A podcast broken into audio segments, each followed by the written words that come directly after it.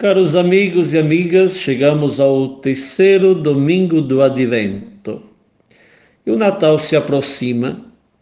A liturgia já começa a explodir de alegria, aquela verdadeira, mesmo porque se trata da chegada do Salvador.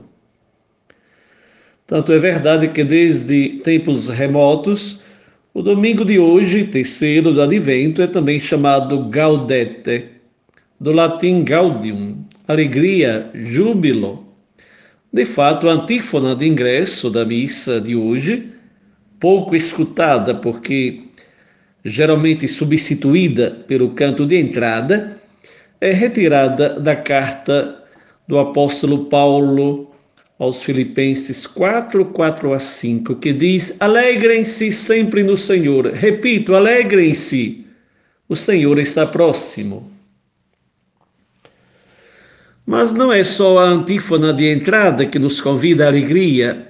A primeira leitura de hoje, Isaías 61, de 1 a 2 e de 10 a 11, é também uma explosão de alegria, personificada em um casal de noivos, com as vestes do casamento, nos brotos germinados da terra e ainda nos botões das roseiras de um jardim que começa a florescer. Também a segunda leitura da carta de Paulo aos Tessalonicenses 5, de 16 a 24, nos convida a viver sempre alegres. Entre outros motivos, porque digno de fé é aquele que nos chama. Depois tem o Evangelho, que é sempre uma boa notícia, uma alegre notícia, independente do que acontece com aqueles que o aceitam e o seguem, porque se trata de uma alegria que não se regula de acordo com a nossa mudança de humor, mas é dom do Espírito. É graça que supera os obstáculos, é força do alto, é broto que germina no profundo de nós, e não euforia tapeada de felicidade, mas que fica na superficialidade. Como falei, comentando o primeiro domingo do advento, ou seja, no início do ano litúrgico, estamos no ano B, dedicado ao evangelista Marcos, aos domingos. Porém, por ser o mais curto dos evangelhos, de vez em quando a liturgia pedirá suplemento aos outros evangelistas, como é o caso de hoje e também dos próximos domingos e solenidades. Vamos dar, pois, umas férias a Marcos, e o reencontraremos no dia 10 de janeiro, festa do batismo do Senhor. Hoje nos acompanha o evangelista João, que nos falará também de João Batista. É o segundo domingo do advento, dedicado à pessoa de João Batista.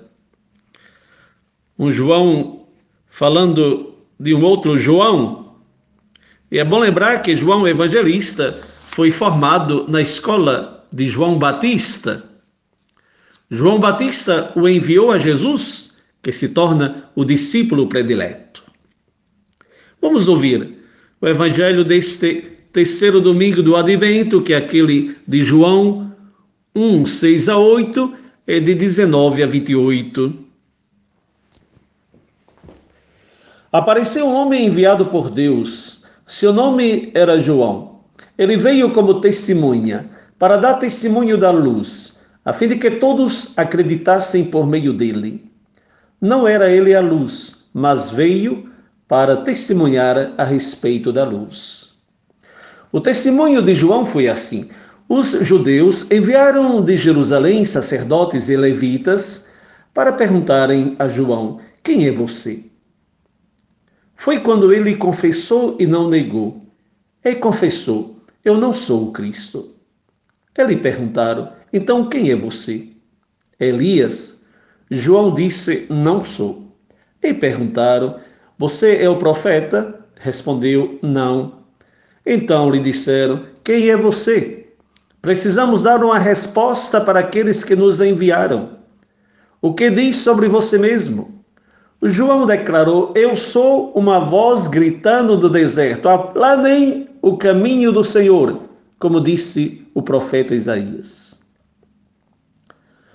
Os que tinham sido enviados eram da parte dos fariseus. Eles continuaram perguntando: Então, por que você batiza? Se não é o Cristo, nem Elias, nem o profeta. João lhes respondeu, dizendo: Eu batizo com água. Mas no meio de vocês está alguém que vocês não conhecem. Ele vem depois de mim. E eu não sou digno de lhe desamarrar as correias das sandálias. Isso aconteceu em Betânia do outro lado do Rio Jordão, onde João estava batizando. E vamos aos nossos cinco pãezinhos. Primeiro pãozinho, quando as perguntas não aborrecem. Venho de um ambiente onde a cultura do perguntar não era muito bem-vinda. Tínhamos um certo receio de perguntar, porque geralmente algumas pessoas confundiam desejo de saber com mania de curiosidade. Em família, ai de quem perguntasse, ai de quem perguntasse duas ou três vezes. Na escola, perguntar era quase sinal de burrice, e eram raros os professores que davam espaço às perguntas. Na catequese, ainda se usava o pequeno catecismo, feito de perguntas e respostas, só que a perguntar e a responder era o próprio catecismo, sozinho, e a gente devia somente decorar. Quantas vezes ouvi a expressão deixa de pergunta besta, mesmo quando se tratava de perguntas importantes. João Batista é paciente, porque hoje os comissários da parte dos fariseus, ou seja, alguns sacerdotes e levitas, o bombardeiam de perguntas, algumas das quais até impertinentes. Quem é você? Então, quem é você? Você é Elias? Você é o profeta? O que diz sobre você mesmo? Então, por que você batiza se não é o Cristo, nem Elias, nem o profeta? Eu não sei se teria a paciência de João Batista, mas o fato é que João responde testemunhando. Ele testemunha. A melhor resposta para tantas perguntas é o testemunho. Aproveita das perguntas para testemunhar e testemunha um outro. João se preocupa mais em dizer quem não é.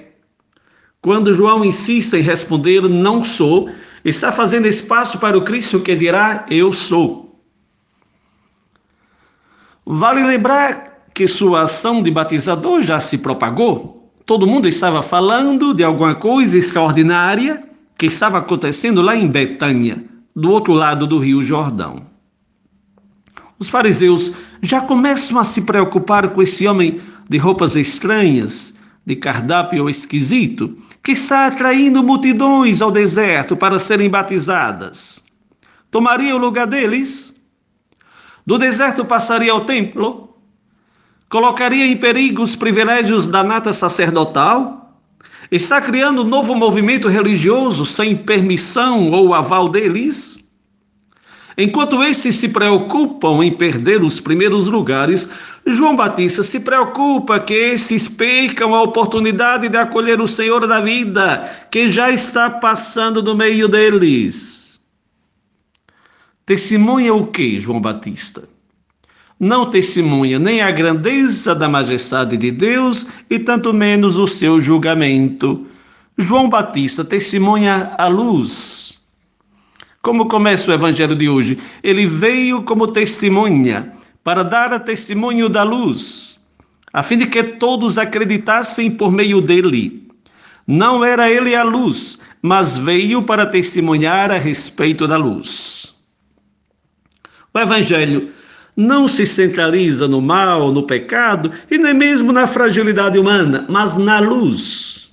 Somos todos chamados a nos abrirmos à luz, a nos deixarmos ser por ela iluminados e, consequentemente, ser transformados em testemunhos da luz, da luz da fé, que deve brilhar muito mais que aquela do sol. O primeiro documento do Concílio Vaticano II é intitulado Lumen Gentium, Jesus, luz do mundo, luz dos povos. A igreja, como João Batista, é chamada a ser testemunha da luz, não de condenação, A nossa vida não é só via crucis, mas é também via lutis. O livro do Eclesiastes 11, 7 diz que doce é a luz e os olhos a desfrutam vendo o sol. Vir a luz é sinônimo de nascer. Isso se entende sem precisar de muitas explicações. Colocar uma criança no mundo é dar a luz do linguajar popular. E isso diz tanto. Essa linguagem da luz, como vida, é vasta no Antigo Testamento, bem como no Novo. E o evangelista João começa a explorá-la já no prólogo do seu evangelho. Desde o início, ele apresenta a vinda de Cristo ao mundo como o aparecer da luz. A vida era a luz dos seres humanos. De João 1,4. João não poupa respostas, mesmo quando as perguntas parecem excessivas. Não sei se vocês perceberam a preocupação de João Batista em dizer o que não era, desde o domingo passado, continuando hoje. É uma série de não. Não era luz, não era Cristo, não era Elias, não era o profeta, não era a palavra, não era o Messias, não era o mestre, não era o esposo. Atenção que aqui essa insistência não se trata somente daquele período do deserto onde João batizava, mas reflete também a realidade da primeira comunidade cristã, onde muitos se professavam discípulos do Batista e o retinham como sumo modelo de vida e às vezes até em oposição a Cristo. De fato, depois da morte de João Batista, alguns de seus discípulos criaram uma seita uma espécie de joanitas, que de fato retinham que ele fosse o Messias e não admitiam outro batismo, senão aquele praticado por João. E quem pensa que seitas são coisas só do nosso tempo? Foi isso que induziu o evangelista a ressaltar a posição do precursor respeito a Cristo. Posição não só distinta, mas inconfundível. É claro que trocar Cristo por outro é perigoso. Também o apóstolo Paulo, mais uma vez, teve que chamar a atenção de certos cristãos fanáticos que optavam por esse ou por aquele pregador, ou porque falava bonito, ou porque satisfazia o apetite de quem queria uma religião que se enquadrasse nos seus parâmetros, em vez de optarem pelo único que ilumina o coração do ser humano, ou por tantos outros motivos. Só a luz de Cristo, e João é consciente disso, indica os valores autênticos, aqueles sobre os quais quem constrói a própria vida nunca haverá de se lamentar ou de se arrepender. João Batista foge do culto da personalidade tanto quanto o diabo foge da cruz. Façam atenção aos que se auto-apresentam, em vez de apresentarem o único necessário. João Batista tinha tudo para fazer sucesso, mas não usou dessa prerrogativa diabólica, ao contrário, se rebaixou tanto que se colocou ele mesmo como um aprendiz. Ouçamos o que diz em João 1, 31, 34. Eu não o conhecia, mas para que ele fosse manifestado a Israel, eu vim batizar com água. Eu vi o Espírito descer sobre ele. Eu também não o conhecia, mas aquele que me enviou para batizar com água, ele me disse: Aquele sobre quem você viu o Espírito descer e permanecer, é ele quem batiza com o Espírito Santo. E eu vi e dou testemunho de que este é o Filho de Deus. Sejamos também nós testemunhos da luz, ou seja, indiquemos ao mundo o que Deus está realizando na história não permitamos que a grande tribulação a qual o mundo atravessa ofusque aquela luz divina que continua a iluminar os corações. Examinem tudo e fiquem com o que é bom. É o conselho do apóstolo Paulo na segunda leitura de hoje, 1 Tessalonicenses 5, de 16 a 24. Peçamos ao Espírito Santo, mais uma vez, o dom do discernimento, válido, sobretudo para o período do advento, que nos convida a perceber a presença de Deus no ritmo da história. Pãozinho número 12. Aquela alegria que faz tanta falta. A Bíblia usa bem 27 vocábulos para exprimir alegria. Um clima de alegria invade todas as páginas evangélicas, mesmo não faltando a face carrancuda de um jovem que pediu para seguir Cristo, mas quando Cristo o convidou a vender o que tinha e dar aos pobres, ele preferiu continuar seguindo sua riqueza. Tem também os rostos entristecidos dos discípulos de Emaús, certos que o espetáculo nada atraente da Sexta-feira Santa tivesse sepultado uma vez para sempre todas as suas esperanças. Tristeza que se mudará em alegria quando se darão conta que a cruz era parte do percurso, mas não a estação final. O próprio João Batista, que como me confessava uma amiga, uma amiga carioca. Não lhe era muito simpático, por passar sempre a imagem de um velho carrancudo, que parecia de vez em quando colocar a cabeça fora do deserto só para pronunciar suas sentenças ameaçadoras. O próprio João Batista foi um que exultou de alegria quando viu a presença do esposo, a ponto de exclamar em João 3,29: É o noivo que recebe a noiva. E o amigo do noivo que saía esperando se enche de alegria quando ouve a voz do noivo. Portanto, essa é a minha grande alegria. Voltaremos mais tarde a falar desse noivado. Tenho repetido muitas vezes que o cristianismo se torna carrancudo quando perde uma de suas notas características, que é a alegria, que infelizmente se torna cada vez mais rara. Se a alegria é um dos sinais característicos da presença do Espírito de Deus no coração das pessoas, como nos recorda Gálatas 5:22, se não vivemos alegres é porque o Espírito Santo não nos é familiar. Como seria diferente a igreja se essa fosse constituída de um povo alegre, testemunhando a presença de um outro, no qual existimos e nos movemos? Uma igreja com presença leve e transparente, de pessoas que com alegria emprestam a voz, as mãos, os passos, àquele que nos confia a tarefa de ser, como João Batista, seus precursores.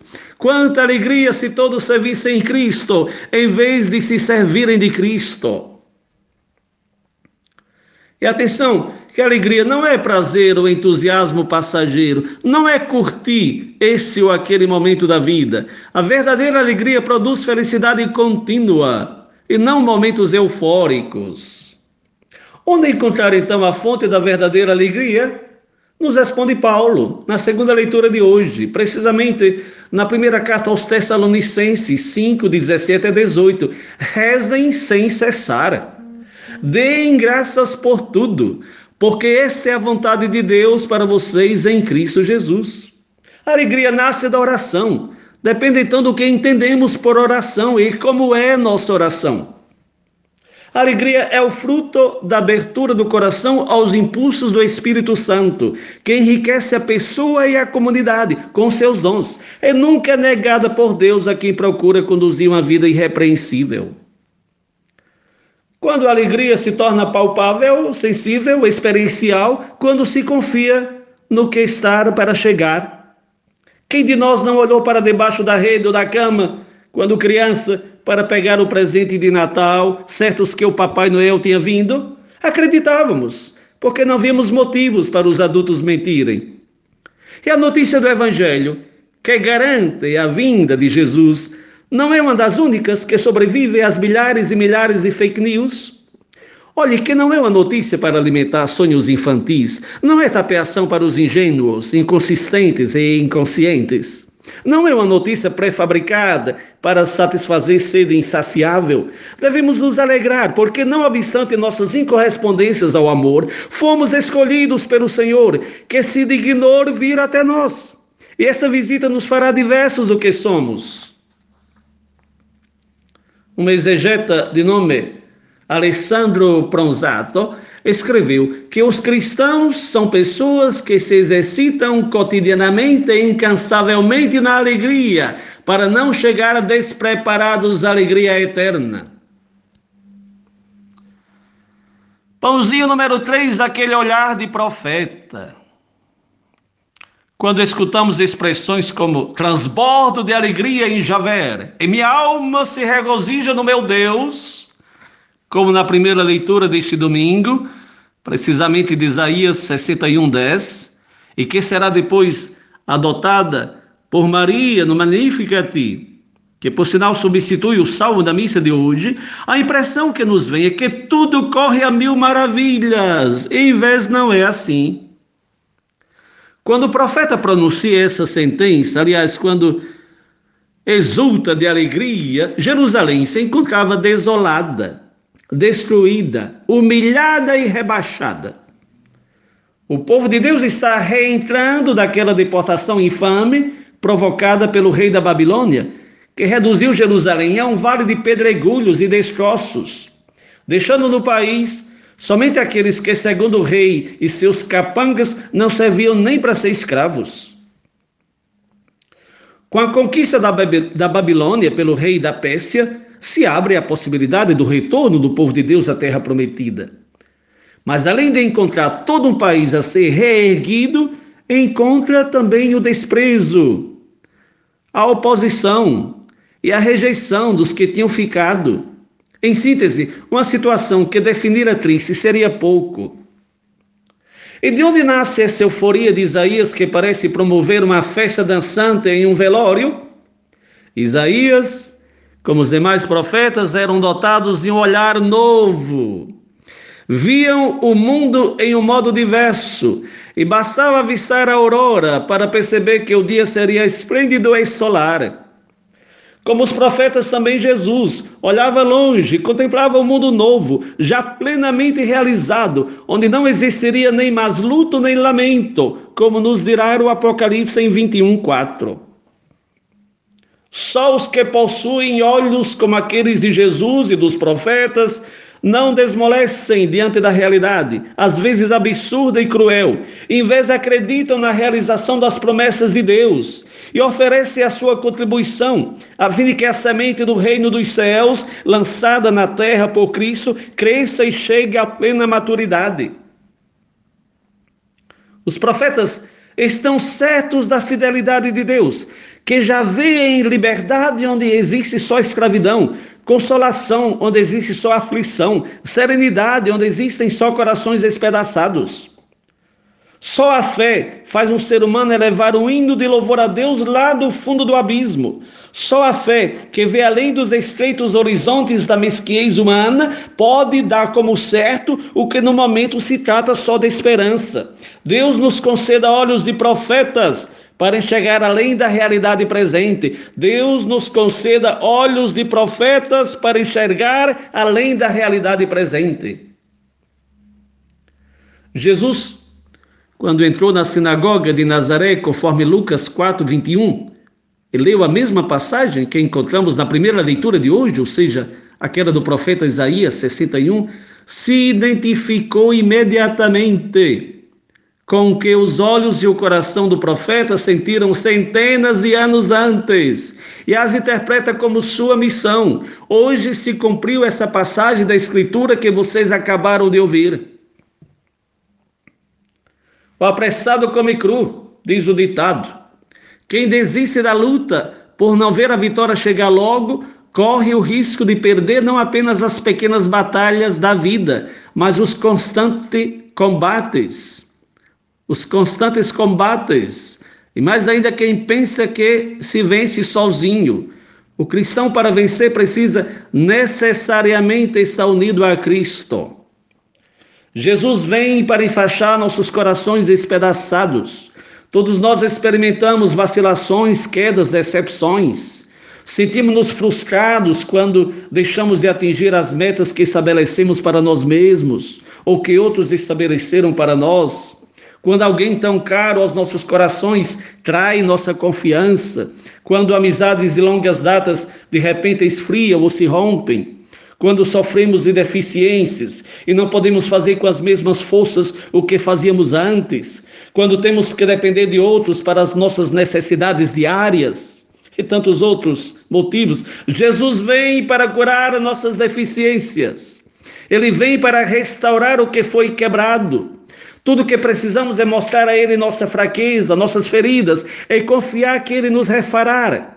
Refaçamos a certeza que Jesus nos olha e aprendemos a assumir o seu olhar, que enche de esperança a situação mais caótica na qual podemos nos encontrar. Fomos feitos para a felicidade. Deus quer que sejamos felizes, e não apenas no mundo vindouro, mas aqui nesse mundo. O problema é que muitas vezes procuramos a felicidade nos lugares errados. Felicidade é um trabalho interno, vem da presença de Deus em nós, e esse é o segredo da verdadeira alegria. Pãozinho número 4. E aquela correia das sandálias? E eu não sou digno de lhe desamarrar a correia das sandálias, declara João, falando de Jesus. Talvez quando lemos essa passagem, pensamos imediatamente a um gesto de humildade. Pode ser, porém, mais que humildade, é humilhante se abaixar para desamarrar os cadastros do sapato de alguém, digamos com linguagem odierna. Tanto é verdade que os patrões israelitas não permitiam que os escravos, se fossem compatriotas, chegassem a esse nível. Seria muita humilhação. Todos nós somos familiares ao lava-pés, porque além de escutar a passagem lida na Quinta-feira Santa, temos também a reprodução do gesto. Não se trata ali de desamarrar as correias, mas de lavar os pés. Talvez ainda mais humilhante, motivo pelo qual Simão Pedro reagiu com determinação, quase a dizer a Jesus: Espera aí, dessa vez você está passando os limites. Pois bem, quando João Batista diz que não é digno de se abaixar para desamarrar as sandálias daquele que vem depois dele, isto é, o Messias, Está dizendo que o esposo é um outro e que ele é apenas o amigo do esposo. Como assim? Os que ouviam entenderam imediatamente, porque era um uso comum entre eles, desconhecido certamente, ou melhor, fora de lugar dos nossos tempos. Vamos procurar entender. E o faremos através da Bíblia, claro, porque a Bíblia se entende com a Bíblia. Desamarrar as correias das sandálias eram um gesto previsto na legislação matrimonial de Israel. Significava apropriar-se do direito de casar com a mulher que deveria ser de um outro, a chamada lei do levirato. Vejamos o que diz Deuteronômio 25, de 5 a 10. Quando irmãos habitam juntos e um deles morrer sem deixar filhos, a viúva não deve sair para casar-se com um estranho. Um cunhado dela vai se achegar a ela e tomá-la como mulher, cumprindo o dever de cunhado. O primeiro filho que nascer receberá o nome do irmão falecido, para que o nome deste não se apague em Israel. Entretanto, se o tal homem não quiser tomar sua cunhada, a cunhada deverá dirigir-se aos anciãos nas portas da cidade e dizer: Meu cunhado se nega a manter de pé o nome de seu irmão em Israel. Não quer cumprir comigo seu dever de cunhado. Os anciãos da cidade mandarão chamá-lo e falarão com ele. Se ele ficar firme e disser que não deseja tomá-la, então sua cunhada, na presença dos anciãos, vai chegar até perto dele tirar-lhe a sandália do pé, cuspir-lhe no rosto e dizer assim: Isso é o que se faz com homem que não constrói a casa do seu irmão. Então, em Israel, ele ficará com o apelido de Casa do Descalçado. Parece até uma comédia, parece uma piada, mas é, está na Bíblia, é palavra da Bíblia. Ora, mas que coisa medonha! Diria minha tia Ana se fosse viva. E eu pensando que a viúva ficaria feliz, principalmente se a sorte tocasse a um cunhado mais feio que o marido que o marido defunto. Vamos a um exemplo. Desta vez encontramos no livro de Ruth, de 4, 4, Ruth 4, de 7 a 10. Nos tempos antigos de Israel, Sempre que se fazia uma proteção ou troca, havia esse costume. Para confirmar o negócio, a pessoa tirava sua sandália e entregava ao outro. Esse era o modo de fechar o contrato em Israel. Quando o protetor disse a Boaz: Compre você o terreno, e tirou a sandália. Boaz disse aos anciãos e a todo o povo: Vocês hoje são testemunhas de que eu estou comprando da mão de Noemi tudo o que pertencia a Elimelech, a Quelion e a Maalon. Também estou adquirindo Ruth, viúva de Maalon, a fim de conservar o nome do falecido na herança dele, e para que o nome do falecido não desapareça do meio de seus irmãos nem da porta de sua cidade. E agora vamos voltar a João Batista. O que tem a ver João Batista com matrimônio? Tem a ver sim, de forma figurada, mas tem. Declarando de não ser digno de se abaixar para desamarrar as correias das sandálias do Cristo, o Batista está afirmando de não possuir nenhum direito de lhe roubar a esposa. É ele o Messias, é ele o Deus conosco vindo para celebrar as núpcias com a humanidade.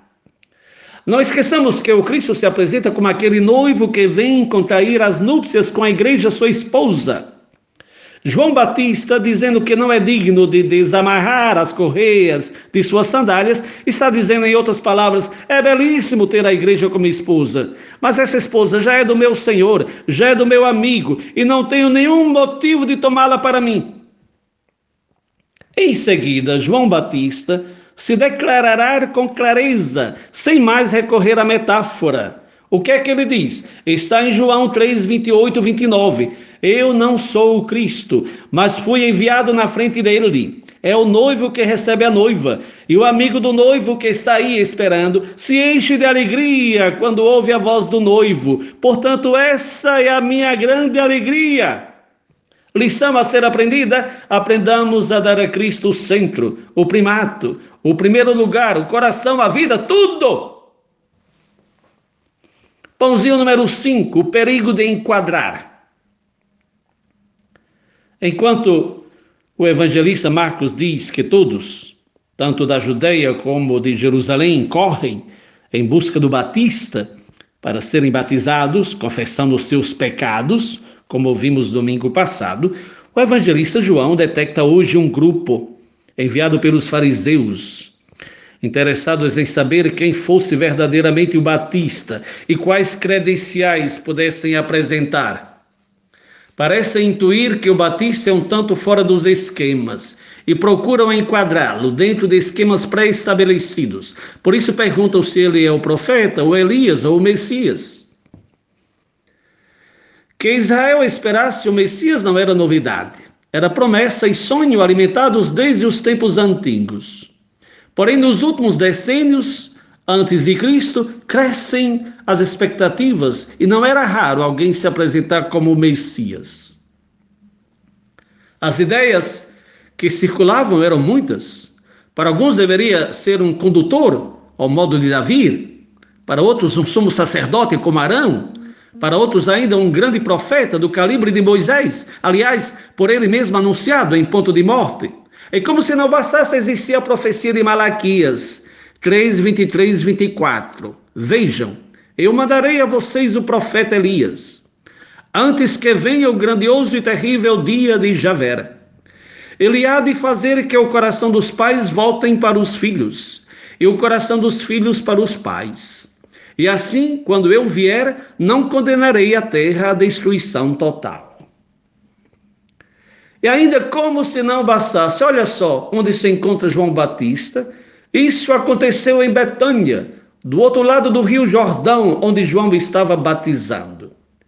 E olha onde se encontrava o profeta Elias quando desapareceu. Sim, porque a Bíblia não narra a morte de Elias, mas afirma que ele foi arrebatado em um carro de fogo motivo pelo qual se instaura em Israel a convicção que Elias voltaria, ou seja, não teria morrido, mas apenas desaparecido por um tempo, para retornar depois e continuar a missão não concluída. Reinava, pois, muita confusão a respeito do Messias. Mas vamos ao segundo livro dos Reis, 2, 7 a 11, que fala sobre Elias. Vamos ver onde onde se encontrava esse profeta quando desapareceu. 50 filhos de profetas também foram. Ficaram ali de frente, a certa distância, enquanto os dois pararam à margem do rio Jordão. Olha aí o rio Jordão. Elias pegou o manto e o enrolou, e com ele bateu na água. A água se dividiu, se dividiu em duas partes, e eles dois atravessaram o rio em solo seco. Depois de terem atravessado, Elias disse a Eliseu: Peça o que você quer que eu lhe faça, antes de eu ser arrebatado da sua presença. Eliseu pediu que venha para mim o dobro do seu espírito. Elias disse: Você está pedindo uma coisa difícil. Se você me enxergar quando eu for arrebatado da sua presença, isso lhe será concedido. Caso contrário, não lhe será concedido. E enquanto iam andando e conversando, apareceu um carro de fogo, com cavalos de fogo, que os separou um do outro, e Elias subiu ao céu no redemoinho. A missão de João Batista começa onde Elias tinha concluído a sua, ou seja, às margens do rio Jordão. Tudo parece confluir para um filme já visto. Ou seja, os enviados dos fariseus deveriam somente enquadrar João Batista em um esquema mas quebram a cara, como se diz lá para as minhas bandas. Porque João Batista nem deixa eles fechar a boca e responde que não é nenhum daqueles que eles pensam, mesmo porque ninguém é cópia de ninguém. Moisés é Moisés, Arão é Arão, Elias é Elias, Cristo é Cristo, Maria é Maria, José é José, Gorete é Gorete, Gilson é Gilson, Rafael é Rafael, Desterro é Desterro, Toinha é Toinha. Quantas vezes também nós queremos enquadrar as pessoas em esquemas conhecidos? O famoso tem de fazer assim porque sempre foi assim. Quantos católicos outra coisa não fazem que exigir que o novo pároco seja tal e qual o que se foi? Que outra coisa não revela a vontade de manipular o novo padre? Não é que no fundo queiram que o novo seja como o velho, querem que sejam como eles que façam como eles querem, porque lhes convém. Como João, todos nós devemos ser conscientes da nossa própria identidade e missão. E a missão de cada um de nós não é aquela de querer ser um outro ou como o outro, mas de indicar um outro. É aquela de dizer a esse mundo que Jesus está presente, está no meio de nós, mesmo que muitos não o conheçam ou não o querem reconhecer. E devemos anunciar não com a pretensão de quem se crê superior, por causa da missão recebida, mas com aquela fé que nos une a todos, nos une na esperança da sua plena manifestação. João não se identifica com nenhum outro, mas se identifica com uma voz. Uma pessoa que tem um pensamento próprio, um projeto próprio, e o seu é aquele de fazer Jesus conhecido. Amava seu projeto e nem passava pela sua cabeça ser um outro ou se comparar aos outros enquadrar as pessoas nos personagens famosos, sonhando que elas sejam uma espécie de crone, é desviá-las do projeto que Deus sonha para cada um dos seus filhos e filhas.